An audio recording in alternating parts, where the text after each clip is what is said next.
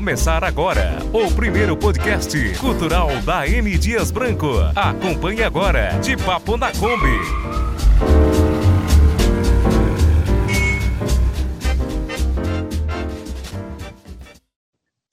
Olá, sejam bem-vindos e bem-vindas. Estamos começando mais um episódio do primeiro podcast cultural da M Dias Branco.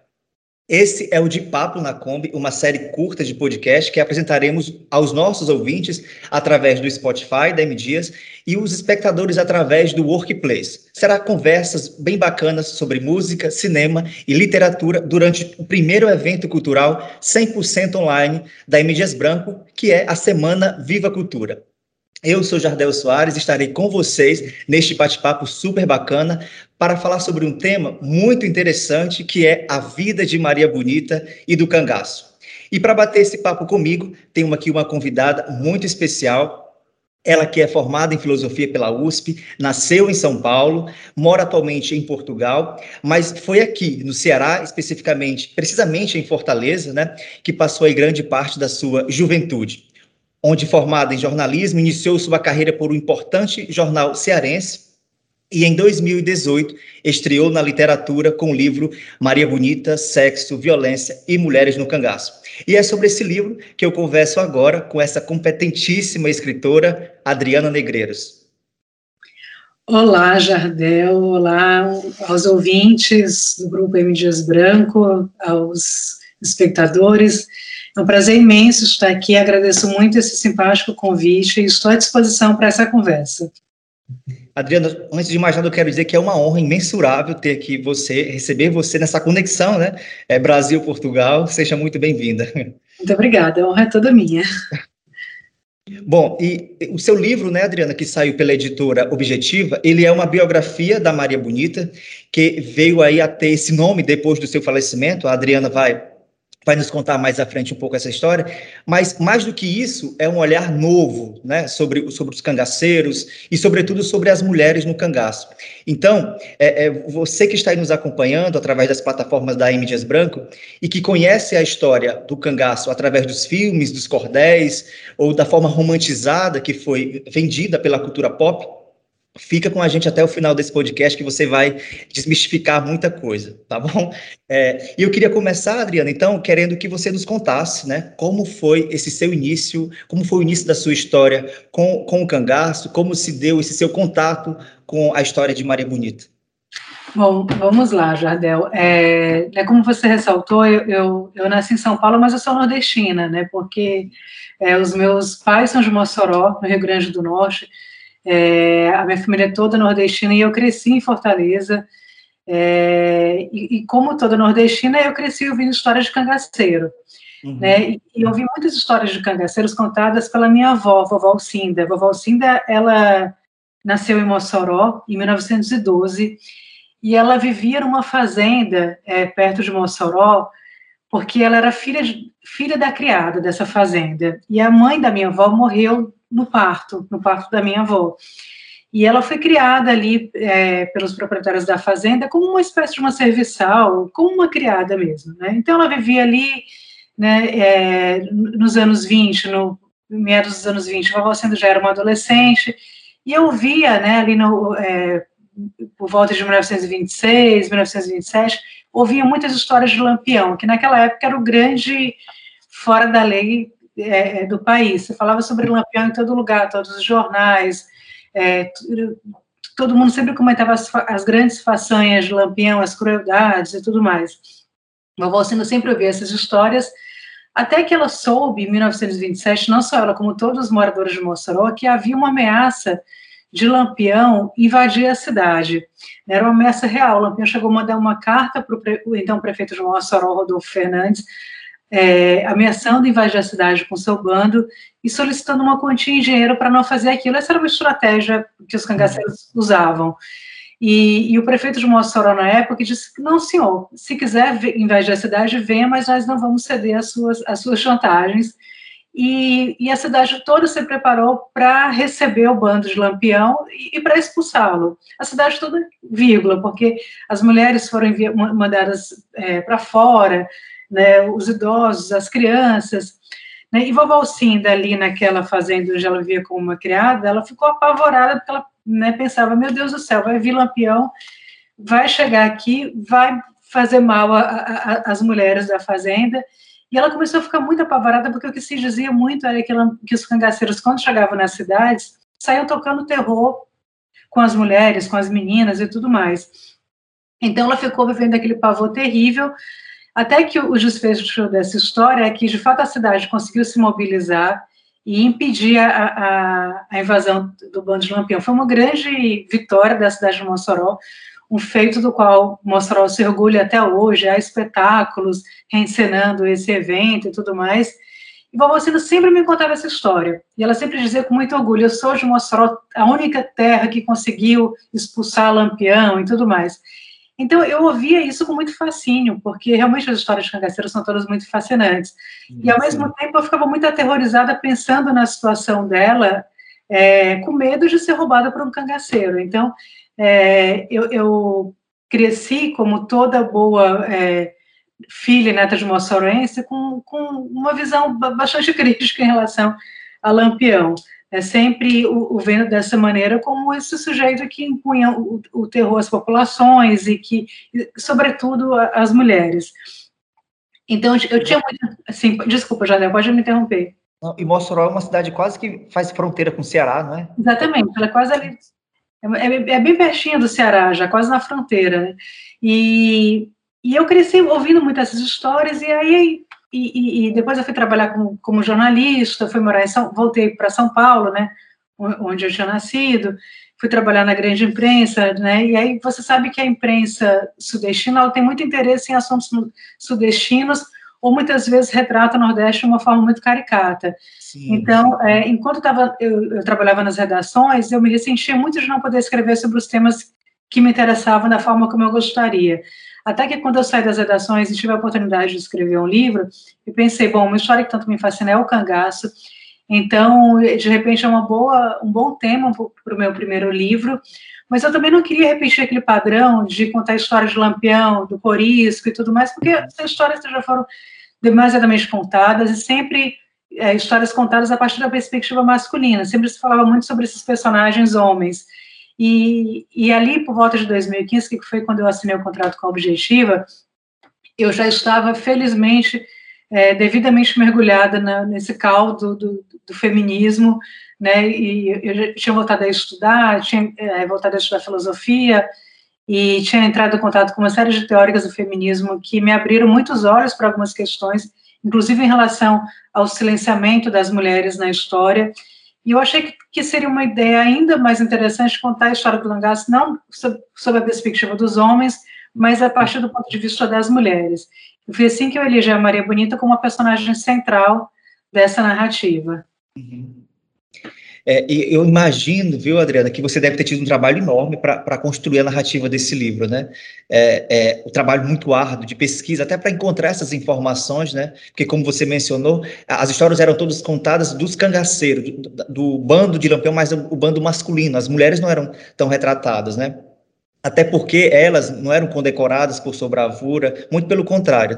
Então, eu queria que você nos contasse como foi essa sua é, peregrinação, se é que a gente pode chamar assim, para que você passasse a, a construir a, a, narrativa do seu livro. Pois é, realmente foi bem difícil, Jadel. No começo, é, eu pensei, ah, que maravilha, eu vou escrever a biografia da Maria Bonita, vou contar uma história convencional, com começo, meu, enfim, infância, adolescência e tudo mais. E logo no começo da pesquisa eu entrei em pânico. Eu pensei, meu Deus, mas não tem informações sobre a Maria Bonita, não tem quase nada sobre as cangaceiras. E, e num, num, primeiro momento eu até pensei em desistir do projeto, porque, inclusive, outros pesquisadores do tema diziam: desista disso, porque não há viabilidade para esse projeto, uma vez que não há informações a respeito da Maria Bonita, né, tampouco das outras cangaceiras, há, há, informações que são muito dispersas, né, e você precisaria fazer um trabalho aí de montar as peças, que seria muito complicado e tudo mais, então eu fui muito desincentivada a, a continuar nesse projeto e muitas vezes eu quase sucumbi a essa a, a essa, essas sugestões, né, para que eu desistisse da Maria Bonita. Mas a, aos poucos eu comecei a pensar muito sobre o assunto e chegar à conclusão de que a falta de informação era por si só uma informação.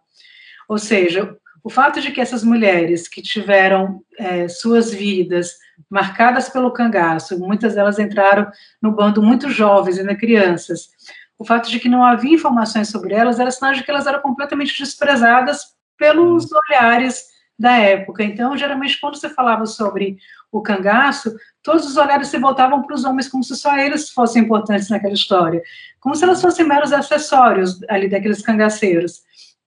Então, comecei a considerar que isso era uma informação, e aí foi o trabalho mesmo de repórter, de, de cavar uma notinha aqui, uma, uma pista num livro ali, uma outra declaração de uma cangaceira sobrevivente em vídeos, entrevistas, fazer esse trabalho de apuração, que é um trabalho jornalístico mesmo, e depois ir montando essas peças para tentar construir uma narrativa. E aí logo eu percebi que eu não teria como fazer uma biografia tradicional da Maria Bonita, naquele sentido de nasceu assim, teve a infância e tal, e, e que interessante seria então contar a história da Maria Bonita não como uma história individual, né, apenas dela, mas como parte de uma história coletiva de mulheres que fizeram parte desse fenômeno do, do banditismo. Então, daí a minha opção por transformar a Maria num, num fio condutor, mas contar também a história das outras cangaceiras que, que integraram o bando. É, e aí você falando essa, essa questão da, das mulheres, a gente vê como a história ela é cruel, né? Com, com as, ela tem sido cruel com as mulheres ao longo do, dos tempos todos. É, no livro você descreve atrocidades em que as mulheres eram submetidas. É, você relata a, quando a Dadá ela foi para o bando, é uma parte do livro que quem não leu, eu não vou comentar aqui, mas é algo muito, muito terrível o que aconteceu com a Dadá. O, leitor mais é, curioso vai poder pegar o livro e depois ver essa parte especificamente, porque é algo que você fica. A, a, narrativa da Adriana é muito bem elaborada, então você fica imaginando a cena, é algo aterrorizante o que, o que foi feito com a Dadá, o que o Curisco fez com a Dadá, e fora as outras também, né, Adriana? A, a, a história da Sila, da Adília. Adília é o nome da minha avó, da minha avó materna, então me pegou muito também pela essa semelhança com o nome, né? É, a, você conta também lá a história a, da morte da Lídia, a Maria Felizmina, que tem até uma foto dela no, no, no livro, onde ela foi é, marcada no rosto com ferro em brasa pelo cangaceiro Zé Baiano. Então, eu queria, Adriana, que você nos esclarecesse aqui qual que era, na real, o papel das mulheres dentro do cangaço, né? Como é que elas viviam, como é que eram as suas relações com, com os demais cangaceiros, as que engravidavam, como que sucedia essa, essa, esse momento da maternidade, que é tão bonito para a mulher, como que era dentro do, do cangaceiro, dentro do cangaço, né? dentro do bando. Queria que você contasse para a gente. É, sobre isso, a Dada, Dada, que é um personagem importantíssimo do livro, é, ela tem uma definição muito interessante. Ela falava: a vida no cangaço é um inferno é, para uma mulher. Tanto que, é, na época, quando algumas. Ela sabia que algumas meninas tem, queriam entrar no cangaço por vontade própria, ela, de todas as maneiras, estava convencendo essas meninas a não fazerem isso, porque uma vez que elas entrassem no, no bando, a vida delas se transformaria num verdadeiro pesadelo. Sim, muitas vezes eu chegava, via meninas bonitinhas, tudo fluida com ele, se namorando. Ele, minha filha, não se meta neste, com este povo, não. Ela é um rapaz, você sabe que você não é nada minha, viu? não posso me meter nisso, mas isso é uma vida miserável.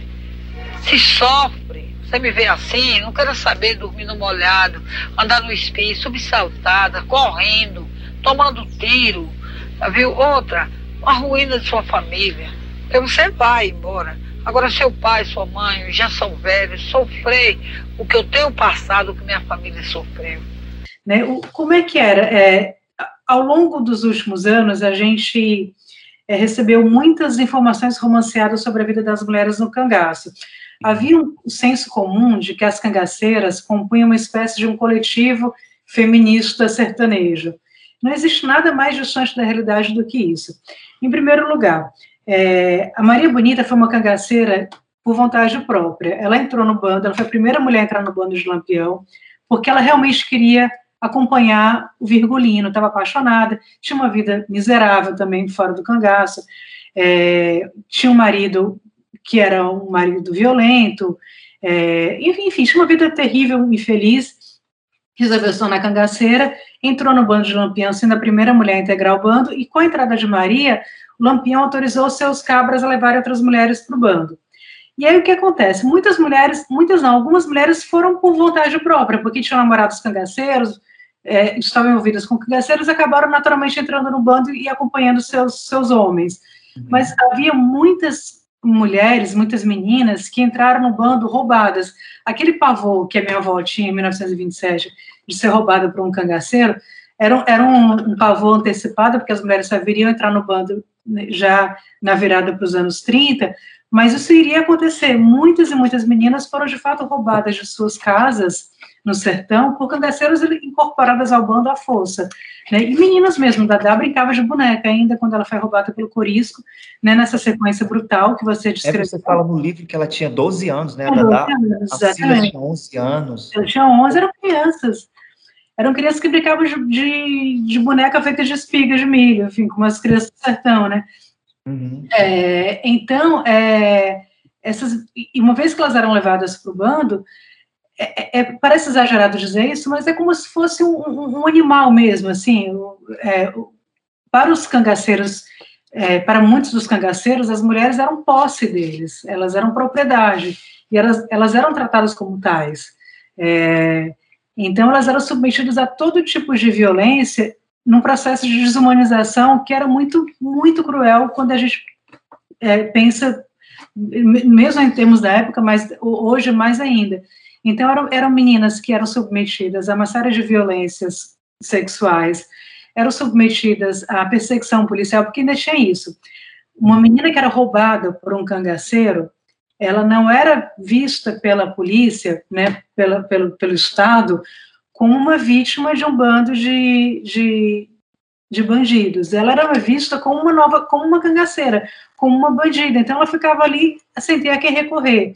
As cangaceiras eram vistas pela, pela, pelo Estado como cangaceiras, ainda que elas estivessem no bando à força, tivessem sido sequestradas, estivessem ali contra a própria vontade, sendo submetidas a todo tipo de violência.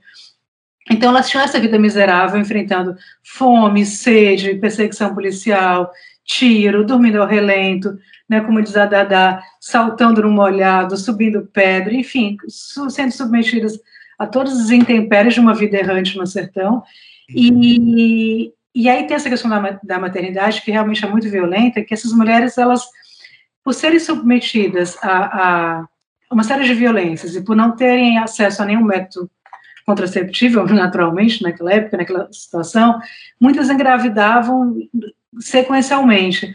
E essas gravidezes se davam em uma situação de grande é, é, fragilidade, sem nenhuma assistência, e quando essas mulheres tinham os filhos, elas não podiam criá-los, porque havia uma regra no bando de que os bebês não podiam permanecer com as mães no cangaço, eles tinham que ser dados para famílias ou, ou enviados para algum parente, ou, ou na, na, ausência disso, simplesmente abandonadas porque um bebê não combinava com a rotina de, de perseguição, de fuga. Além do mais, um bebê podia chorar, né? você não tem controle sobre o que o bebê vai fazer, chamar a atenção da, da, da, das forças é, volantes. Então, é, a Dada também dizia, né, que quando ela teve o primeiro filho, que ela teve que mandar o filho logo no, com poucos dias de vida para um um fazendeiro, ela dizia que sentiu ali a maior dor do mundo. Porque, imagina essa situação, muitas mulheres ao longo da, da, da gestação tentavam, é, de alguma maneira, é, interromper aquela gestação, fazendo uso do, do, da medicação, da farmacopeia sertaneja ali, tomando chás ou, alguma outra coisa para tentar abortar. Quando isso acontecia e a gestação chegava ao final, havia as que morriam de parto, porque eram gestações complicadas, e havia aquelas que simplesmente tinham que abandonar seus bebês e, e, depois lidar com todas as questões relacionadas ao corpo no pós-parto. Então, era uma violência extrema, né, e que não cabe romantização num, num contexto desse. É, acho que a, a romantização ela é, ela é, muito perigosa, né, às vezes parece uma homenagem a essas mulheres vê-las como heroínas, mas eu acho que é desrespeitoso com a história delas, que foi uma história de grande sofrimento, de grandes privações. É como se a gente estivesse silenciando a dor delas, né? Quando a gente não, não visualiza essa parte da história. Exatamente. É, e eu confesso para você, Adriana, que eu conheço o, o até, até, ler seu livro, né? Eu conheci o cangaço dessa forma mesmo, é, vendida pela, pela, pelas mídias, pela cultura pop, eu sou nordestino, sou filho de repentista, então eu lembro muito do meu pai, que é repentista, cantar com os, com os amigos deles, outros cantadores lá em casa, e, e tinha sempre esses versos de Lampião, do Lampião, como aquele, o Robin Hood, né? Por mais que ele fosse o mal, mas ele era o mal que entregava para os pobres, tinha muito essa, essa cultura a construção desse mito, né, do Lampião, onde eu acredito que a, literatura de cordel no sertão foi uma das grandes incentivadoras da, da construção desse mito, né? E falando do Lampião, é, que ele também era tido como justiceiro, né, aquele que defendia os mais fracos, os oprimidos. No livro você reproduz um trecho da reportagem que foi veiculada no Jornal do Brasil da época, que dizia mais ou menos assim: é, ele, ele é um bravo, um violento e um astucioso e possui todas as virtudes de um conquistador é, é um perseguido que se defende, um reformador incompreendido, que distribui prêmios e castigos e despropria, expropria os ricos em proveito dos pobres. Então ele tinha muito essa visão do, do Robin Hood do sertão, né? O que parece para o leitor aí desatento, e aquele que não leu ainda o seu livro, que vai ter a oportunidade logo depois desse, desse, desse nosso bate-papo aqui, que vai, tenho certeza que vai ficar muito curioso para ler, é, ele não tinha essa visão de herói de, forma alguma, né? E até como eu falei, por eu ter é, é esse início, grande parte da, da, imagem dele ter sido romanceada, né, foi criada aí pelas mídias, pelos jornais, pela literatura de cordel. É, eu queria ouvir de você qual é a sua avaliação de, dessa cobertura jornalística, né? Como é, por que dessa imagem, dessa construção dessa imagem do mito do rei do cangaço? É, antes eu queria só comentar, Jadel, que eu, eu é, acho que o cangaço ele é, é um fenômeno muito complexo, não, não cabe ao cangaço a gente, como quase nada no mundo, na vida, classificá-lo como sendo uma coisa do bem ou do mal. É, eu, eu, tenho uma visão muito crítica em relação à, à, forma como o cangaço foi romanceado, mas eu reconheço também que o cangaço incorpora é, um sentido de alguma resistência. Porque se a gente pensar, por exemplo, no, no, no sertão do Brasil, do Nordeste do Brasil dos anos 30, né? Se a gente pensa hoje no, no, nosso sertão, a gente vê que é uma região muito esquecida, é uma região que é vista de forma muito preconceituosa, muito caricata. É, a, a, o, o, litoral vê o sertão como uma região selvagem, bárbara. Isso ali nos anos 30, isso era muito pior ainda, era um lugar completamente esquecido e, e, e para o qual o Estado não se voltava jamais. Nesse contexto, é, é, é natural que, que, um, que um, uma figura como Lampião, né, que apareça ali para que ainda que, que que seja um sujeito violento, né, dotado de práticas violentas, é natural que um, um homem, é uma figura dúbia como Lampião, também desperte fascínio, também desperte em setores da população é, um sentimento de que ele pode me proteger, de que foi isso que ele despertou em Maria Judéia, por exemplo. Por isso que a Maria Bonita virou Maria Bonita, porque ela viu no Lampião uma espécie de um, de um salvador. E não só ela, como muitos sertanejos viu o cangaço dessa forma. Se a gente pensar num menino nascido no sertão, sem acesso à educação, torcendo para chover para que a plantação vingue, para que o gado não morra, ver aqueles cangaceiros cobertos de ouro, é, poderosos, cheios de si, é claro que ele vai se inspirar naquelas figuras e que aquilo vai representar para ele uma resistência, até uma resistência aos valores do litoral, até uma resistência a, aos valores do opressor, né? Então, assim, é muito complexo o cangaço para a gente é, situá-lo dessa maneira. Então, portanto, por isso mesmo que Lampião e, e, o cangaço de uma forma geral desperta ao mesmo tempo esse fascínio e esse terror em todos nós. Eu, eu, eu acho que a gente sempre tem que considerar esses dois lados da balança, considerar que Lampião não era um Robin Hood, Lampião não era um comunista, como muita gente pensa, não era um camponês revolucionário, ele tinha muito mais relações com a elite agrária do que com sertanejos mais pobres. Ele conseguiu passar todo o tempo é, sem ser importunado pela polícia, porque ele era um homem ligava aos poderosos, que tinha boas relações, né? Mas, é, mas de fato, assim, é um fenômeno que, que, ou seja, o fato do seu pai ter sido repentista, que reproduziu os feitos de Lampião, é perfeitamente compreensível se a gente, se a gente conheceu a alma sertaneja, as necessidades sertanejas, o lado místico do sertão, né? Então, enfim, eu acho que, que a gente tem que tomar muito cuidado, às vezes, com, com o maniqueísmo de, de né, tratar como se fosse uma coisa do mal ou do bem. Agora, eu fiz essa pergunta que era sobre o... Sobre a, cobertura jornalística, né? A cobertura jornalística. A cobertura jornalística, de certa forma, ela também é, estava ali sempre entre o fascínio por aquele fora da lei invencível, que ninguém conseguia pôr as mãos nele, e por aquele sujeito que, aos olhos da imprensa sudestina, era uma besta fera do, do, do sertão. Né? Então, tinha essas duas visões que eram ambas equivocadas, assim, né? A, a, a, imprensa tratava muito Lampião como esse sujeito exótico de um, de um lugar do Brasil selvagem, bárbaro, né? Também dentro daquela visão que era que é muito preconceituosa em relação ao sertão. Mas ao mesmo tempo é, narrava os feitos de Lampião com essas tintas de uma de uma certa heroicização, né? Uhum. Que é, que é uma, algo que até hoje a gente tem que lidar sempre com isso. Quando aparece um bandido notório, alguém que consegue driblar a perseguição policial, né, muitas vezes é, essa figura desperta também um certo fascínio. É, a gente vê tem inúmeros casos na vida real, no cinema. Né, bem recente, né, Adriano? Um caso bem recente, que tem essa linha também aí.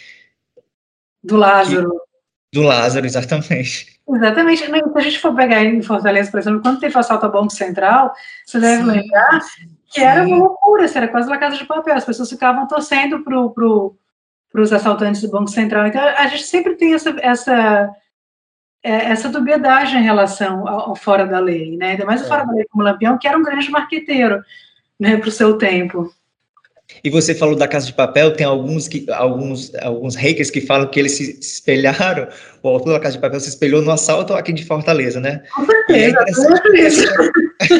e, a gente acaba assistindo, torcendo para o lado que seria o ruim da história, né? É, é, curioso você ter essa, essa pegada. E aí você, levando para o lado do Lampião, você imagina e você consegue entender como é que ele fascinava tanto e fascina até hoje a história dele. É, é bem, bem lembrado essa, essa, essa aproximação com a, com a realidade de hoje.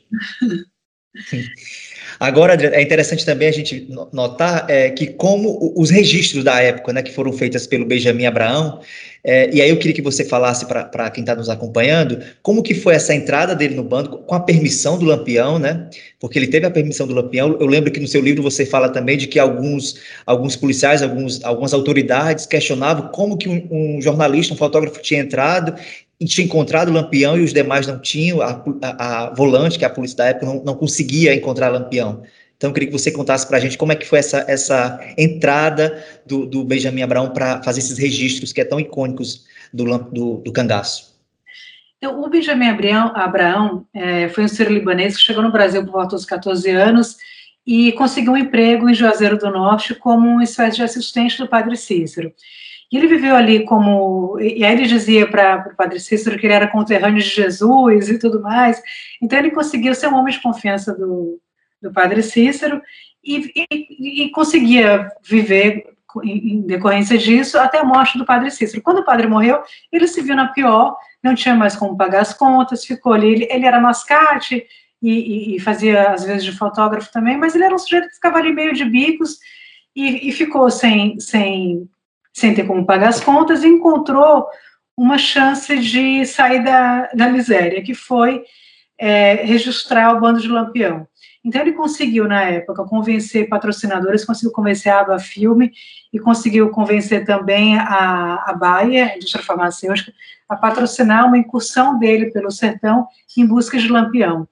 Ele passou cerca de 10 meses, ele conseguia é, fechar esse contrato em 1935, passou cerca de 10 meses negociando ali com quem tinha que negociar, que era a polícia, os fazendeiros, os coiteiros de Lampião, que era todo mundo que tinha acesso a, a Lampião, que era a rede de, de proteção do, do, rei do cangaço, até que em 1936, finalmente, ele conseguiu ter o primeiro contato com o Lampião e conseguiu convencê-lo a se deixar registrar né, a, a se deixar fotografar e, e filmar para um filme. Ele teve um primeiro contato no começo de 1936, é, teve um outro quatro meses depois, eles negociaram ali um intervalo e tal, e o Benjamin Abraão né, conseguiu esse que, que, a meu ver, é um dos grandes furos jornalísticos da, da nossa história, que foi registrar a intimidade do bando. Então, ele registrava o Lampião costurando, é, a Maria Bonita penteando o cabelo do Lampião, né? E aí tinha ali toda uma, uma interpretação que era meio tosca, assim, meio que era dos cangaceiros fingindo que, faz, que estavam fazendo coisas que eles faziam habitualmente, né, e que era muito engraçado porque eles próprios eram muito canastrões como atores, então eles riam, eles olhavam para a câmera quando tinham que fingir que estavam concentrados numa tarefa, né, e, e o Lampião mostrava muita intimidade ali com, com o próprio Benjamin Abraão, jogava perfume nele, e então assim são cenas maravilhosas, elas são todas disponíveis hoje na internet. O Benjamin Abraão conseguiu fazer esse esse registro e depois, é, quando ele deixou o bando, é, essas imagens chegaram aos jornais e aí foi uma desmoralização terrível para para a polícia, porque se dizer como é que pode, como é que a polícia está há duas décadas procurando Lampião, e aí vem um, um Ciro libanês, que não fala nem português direito, e consegue passar esse tempo inteiro com o bando, ganha a confiança dos caras, fotografa, e fotografa todo mundo rindo, dançando, os cachorros gordinhos, com... com... Fez até publi, né? O, o Lampião fez, fez até publi para essas marcas. Fez publi da, da, da, da, da, da Baia. da Baia, dizia se a Baia era, é bom. É, é bom. Era, assim, era uma esculhambação aquilo, se você fosse pensar do ponto de vista da, da perseguição policial. Como é que o cara faz tudo isso e, e, e o governo e todo mundo finge que está procurando lampião? Era uma prova é, é incontesta da incompetência policial ou mesmo de que se fazia vistas grossas para os cangaceiros. Então, aquilo acabou sendo terrível né, para todo mundo. Primeiro, assim, porque a, a polícia ficou desmoralizada, o governo ficou desmoralizado, o Lampião ficou puto, porque a partir daí se começou a, a, a, a intensificar a, a, perseguição ao Lampião. O, o Benjamin Abraão começou a, a sofrer problemas, enfrentar problemas, porque Lampião já não gostou do que o Benjamin Abraão fez, que foi chamar atenção para a rotina do grupo. É, e aí o, o, o, filme que o Benjamin Abraão pretendia, pretendia lançar foi censurado, ele ficou sem aquela possibilidade de, de retorno financeiro com o filme. Depois ele começou a, a negociar retratos, né, que ele, do, do grupo, e, e, também foi censurado nisso. Ficou completamente sem dinheiro, é, na miséria, na pior. E aí começou a fazer uma coisa muito perigosa que era contar segredos do bando em troca de dinheiro. Ou seja, ele, ele como fez parte da rotina do bando de Lampião durante alguns meses, ele conhecia uma série de segredos, sabia implicar pessoas, pessoas importantes e tudo mais. Resultado, Benjamin Abraão acabou sendo morto em circunstâncias nunca totalmente esclarecidas. Né? Assim, é, o boato era de que ele havia sido é, morto porque se envolveu com uma mulher casada, mas a, a chance de que isso tenha sido uma história inventada para encobrir um, um, um, crime encomendado são muito grandes. Então, o Benjamin Abraão, é, a gente deve a ele o fato de conhecer o rosto de Maria Bonita, né, porque a, as, todas as fotos que, que nós temos hoje da Maria e de muitos dos cangaceiros, do Lampião, já na fase final da vida dele, são as imagens clássicas do Benjamin Abraão que virou aí ícones nessas fotos são muito interessantes, muito bonitas de serem vistas. E, e, os vídeos foram renderizados, remasterizados, é um trabalho muito bonito. Quem quiser pode pesquisar aí no, no, na internet, você vai ver esse, esses vídeos que a Adriana comentou, esse o comercial público que o, que o a, que o Lampião fez, tem também disponível lá na, no YouTube, é, é, bem curioso. Tem uma, uma, uma cena lá que ele está entregando os comprimidos, né, Adriana? Aí parece que o comprimido acaba e ele acaba fingindo que está entregando para o restante do bando. Aí é, é, bem encenado essa parte. E aí, Adriana, a gente voltando para a personagem central do seu livro, trazendo para a personagem central, Maria Bonita, ela é, sem dúvida, a, a, figura mais, mais conhecida, elogiada, né? a mais valorizada entre todas as mulheres cangaceiras. Ela tornou-se até marcas, eh, nomes de estabelecimentos comerciais. É, o vulgo de Bonita, no entanto, como você descreve lá no livro, ele não era aplicado na intimidade ali do bando. É, lá era simplesmente a Maria ou a Maria de Lampião. E aí, de onde é que veio é, é, essa alcunha de, de bonita? Tá, ah, tudo indica que a Maria Judéia morreu sem jamais saber que era Maria Bonita, porque no bando ela era conhecida como Maria Judéia, ou Maria do Capitão, ou Maria de Lampião. E há duas versões principais para o surgimento do, do apelido Bonita. Uma das versões é de que ela ganhou esse apelido logo após a morte, porque o primeiro, o único documento oficial que nós conhecemos, o primeiro documento oficial que nós conhecemos com o nome Maria Bonita grafado, é o telegrama em que o João Bezerra, que era o líder da operação, é, comunica aos superiores a chacina de Angico, a morte do Lampião e de alguns outros cangaceiros. Ali ele comete alguns erros, cita cangaceiros que nem sequer estavam na, na, na chacina, mas ali ele trata a Maria Judéia como Maria Bonita.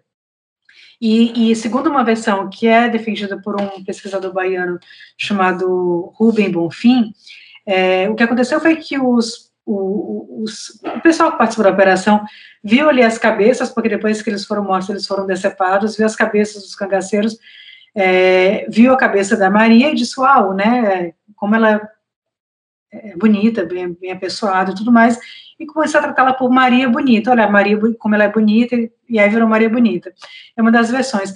A outra versão, que é defendida pelo Frederico Pernambucano de Mello, que é um dos principais pesquisadores no Brasil do cangaço, é de que esse nome surgiu um pouco antes da morte dos cangaceiros, um pouco antes de, do, do, da chacina de Argico, nas redações dos jornais cariocas, porque havia na época um romance muito popular chamado Maria Bonita, do, do Afrânio Peixoto, e esse romance se transformou num filme, e, era um, um e, e, se passava também no sertão da Bahia e tudo mais, e havia ali uma, né, segundo o Frederico, nas redações começaram a tratar a, mulher do Lampião como Maria Bonita, também numa referência ao romance. É, então há essas duas versões, mas eu, a gente não sabe exatamente qual das duas versões é a uhum. correta, não dá para dizer com certeza, mas o que se pode dizer é que a Maria Bonita nunca soube que foi chamada, nunca foi chamada no bando como Maria Bonita, né? É, ela sempre foi tratada não, como Maria José. Isso, né? Eu acho uma pena ela não ter tido essa, essa imagem, né? Seria tão interessante ela tivesse. Mas você pensa como é inverossímil que os cangaceiros ficassem se referindo à mulher do Lampião como Maria Bonita. Era Sim, é, é, de fato. É, é. Não, não faz sentido se a gente pensar bem. É. E uma coisa que eu lembrei aqui, Adriano, do, do, do seu, seu livro, é, é, muito interessante como você resolveu é, nomear cada capítulo, né? Que são pequenos versos, pequenas estrofes, e aí você sabe que aquele capítulo vai tratar daquele assunto. De onde é que surgiu essa ideia, Adriano? Ah, isso é. Eu nem lembro exatamente como foi que surgiu a ideia, mas eu, na época, eu li muito cordel, né, para tentar é, mergulhar um pouco ali no universo do cangaço. É, eu procurei me cercar de muitas referências do cangaço, e estava lendo muitos cordéis, e aí eu, eu, não sabia exatamente como nomear os capítulos, mas em determinado momento me ocorreu que seria simpático é, pegar trechos dos, dos cordéis e puxar-lhe os assuntos e, e, e, nomear os capítulos dessa forma. Aí conversei com a minha editora, o, o, padrão da, da editora não é esse, o padrão de título é diferente, mas ela também gostou da ideia e e bancou ali a, a ousadia. Ficou ótimo, ficou perfeito, né? E aí a gente já está caminhando aqui, Adriana, para o final do nosso, nosso bate-papo, mas aí falando da Maré Bonita e trazendo um pouco para o contexto da atualidade, recentemente, né, a gente teve o fenômeno Juliette, e aí ela trouxe à tona um adereço que até está aqui também, tá mostrando aqui para vocês, que é o chapéu de couro. E aí você deu uma entrevista para o portal UOL, falando um pouco sobre isso, né, de, de, como é que a gente deve fazer essa diferenciação, não cobrar do, da, das mulheres do, do cangaço essa relação tão próxima com o feminismo, até por questão de, de tempo, de época, né? E aí eu queria que você contasse da importância da gente mudar essa visão, essa visão romantizada de que a, as cangaceiras eram, elas eram líderes feministas. É, de fato, assim, é uma visão é, equivocada e anacrônica essa de considerar as, as cangaceiras líderes feministas na, na, na, situação em que elas viviam, é, não, não havia espaço para o feminismo como a gente conhece. Uhum. É, elas eram mulheres que estavam ali empenhadas em sobreviver, em sobreviver não apenas a a, a seca, a, as dificuldades impostas pela natureza, né, mas também a, a, a, opressão que elas enfrentavam ali daqueles homens. Então, é, e, e, também elas eram mulheres do seu tempo, mulheres que eram muito incentivadas a, a, ficar umas contra as outras, a ver as outras mulheres como inimigas.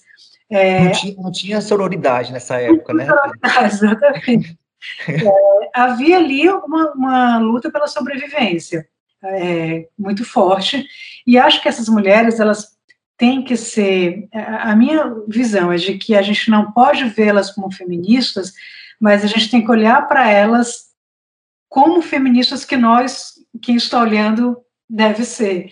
Ou seja, vê-las dessa maneira, compreender essas mulheres no seu tempo, compreender as circunstâncias em que elas viveram e que elas fizeram o que estava ao alcance delas, fizeram o que puderam.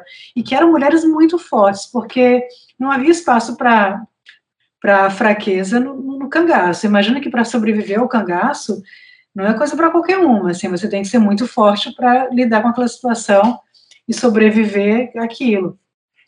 Então foram mulheres extremamente fortes podem ser referências de força e resistência, e acho que é assim que elas devem ser vistas, é, mas não devem ser vistas como se fossem é, líderes feministas, é, porque elas não eram, e até, eu acho que é até desumano cobrar isso delas. Uhum, uhum.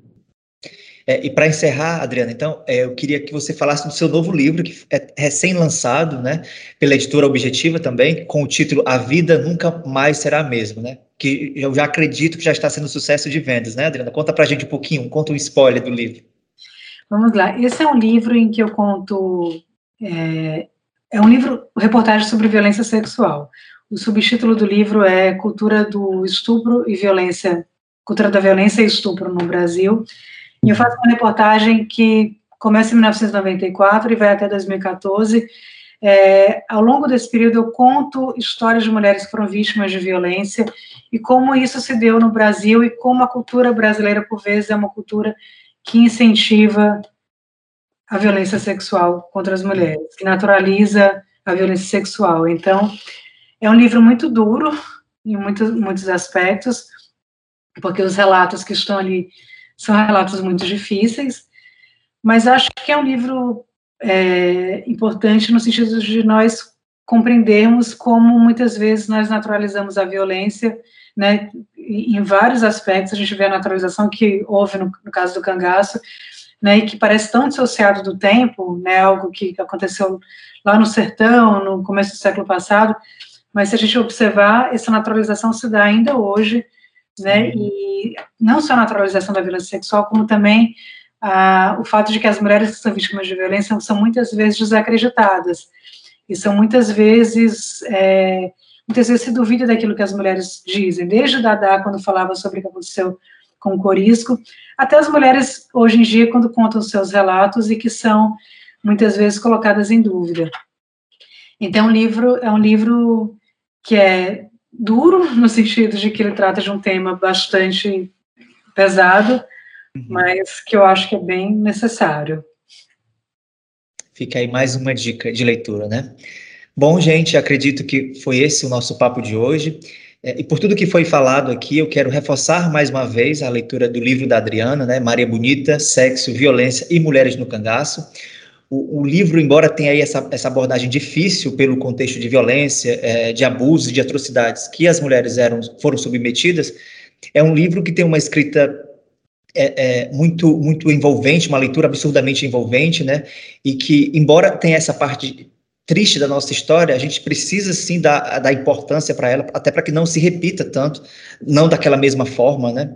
E, e, o livro, a Adriana traz toda essa, essa pegada diferenciada de tudo que vocês já leram, já, já, já assistiram sobre o cangaço, porque não, ela não apresenta romantismo nenhum, é a, a, realidade nua e crua de como eles viveram.